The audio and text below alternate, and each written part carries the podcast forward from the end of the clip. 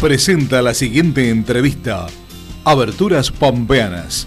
Calidad y el mejor servicio postventa. Ruta 1 y calle 32.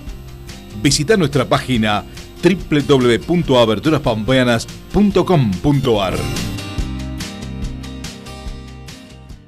Bueno, ¿y qué significa ser mujer radical en este día tan, tan especial?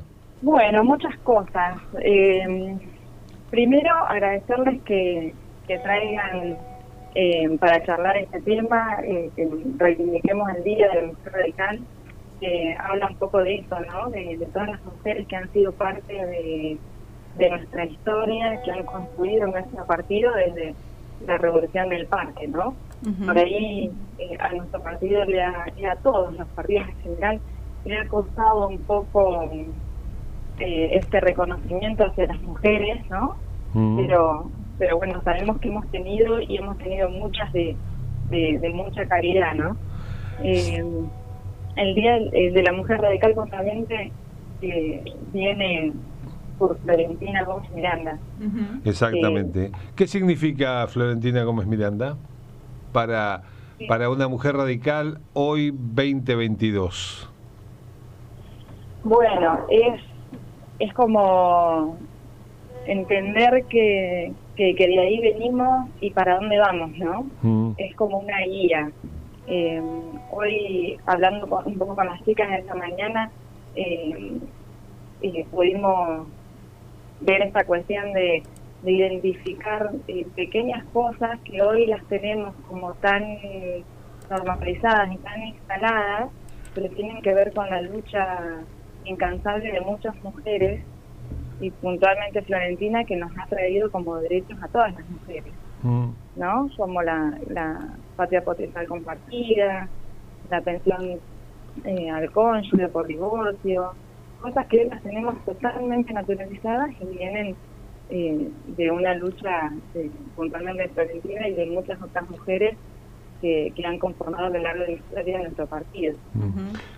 Claro que sí, porque además, mm, nombrándola a ella, realmente tuvo una lucha muy importante, mm, no solo como radical, que bueno, para ustedes obviamente que eso hoy mm, lo celebran desde, ese lugar, sino para las mujeres en Argentina y para la lucha, ¿no? Digo, la despenalización de la... luchó por la despenalización del aborto, eh, promovió una de las primeras que presentó. Exactamente, promovió leyes de potestad, potestad compartida, eh, divorcio vincular, pensión para concubinas o concubinos. O sea, realmente fue una revolucionaria. El Papa Nicolau obligatorio también, ¿no? Es, es la lucha por los derechos de las mujeres a nivel sanitario, a nivel político, a nivel social. Es, eh, es, muy importante. Eh, por ahí eh, nos cuesta, y nos cuesta todo el tiempo como radicales, eh, por ahí visibilizar estas cosas y que son parte de nuestra bandera y de, lo que hemos logrado como partido, ¿no? Eh, así que está buenísimo que, podamos poner eh, estos días para, para marcarlo, celebrarlo y, seguirlo militando. He hablado con distintos integrantes de partidos, tanto del radicalismo, eh, del peronismo, digamos, hablando de estos partidos que son no tan, tan importantes en nuestro país y, y de muchos años varones. He hablado en algunos momentos con, varones más al aire, lo hemos hecho y han hecho media culpa de que realmente ha sido, han sido mm, bastante machistas en la conformación muchas veces, eh, en, la designación, en, en, los debates, en, digamos, en incorporar a las mujeres hoy, digamos, haciendo este mea culpa que hacen que ya es un paso, no falta, me parece que falta y se necesitan otras cosas más que solo reconocer pero ustedes, ¿cómo viven hoy en la actualidad las mujeres radicales dentro del radicalismo? Bueno, creo que lo que decís no es más que una muestra de la sociedad en su conjunto, ¿no? Mm. Mm. Eh, históricamente hemos tenido que batallar las mujeres en todos los ámbitos, no solamente en, la cuestión política. Eh, y digo, tanto el radicalismo como, como en los otros partidos eh, ha ido haciendo sus transformaciones, eh, que bueno, que quizás faltan, ¿no? Pero, pero vamos encaminados. La ley de paridad nos, posiciona a todas las mujeres desde otro lugar, eh, desde una obligatoriedad a reconocer nuestros espacios y es nuestro momento también para demostrar de todo lo que podemos hacer y construir. El radicalismo tiene muchísimas mujeres que hoy están en, en lugar de, tomar la, la bandera y eh, de ser candidatas, ocupar espacios de poder, con mucha responsabilidad y mucha formación. Bueno, Eugenia, lo nombraste, perdón, perdón que te interrumpa, pero no antes no quiero irme de, este foco de la ley de paridad, porque muchas veces debatimos acá con mis compañeros y, y de por qué sí, por qué no la ley de paridad, que yo concuerdo completamente, eh, y uno dice, bueno, pero mm, no debería existir, claro, tal vez no debería existir, pero, pero si no existe, no, no, hay, no hay, justamente lo que no hay es eh, paridad. Eh, ¿Qué opinas de esta ley vos? Yo creo que es necesaria eh, en función de, de muchas cosas. Está quedando ya, el otro día le debatíamos y ya está quedando un poco atrás en función de que estamos hablando de paridad y los documentos hoy no tienen dos géneros, sino que se incorporan tercer género. Claro.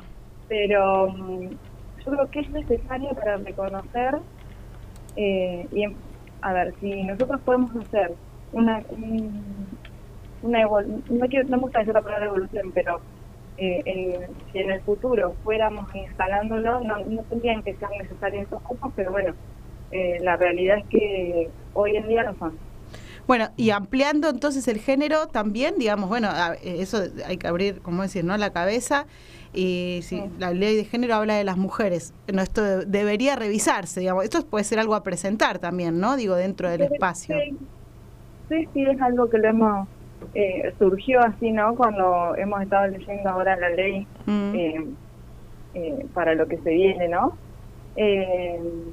pero sí, es algo que hay que abrir el debate y hay que modificarlo, porque ya no, no estamos hablando de la paridad, habla de dos géneros y la realidad es que no, no representa la sociedad en su conjunto, en completo.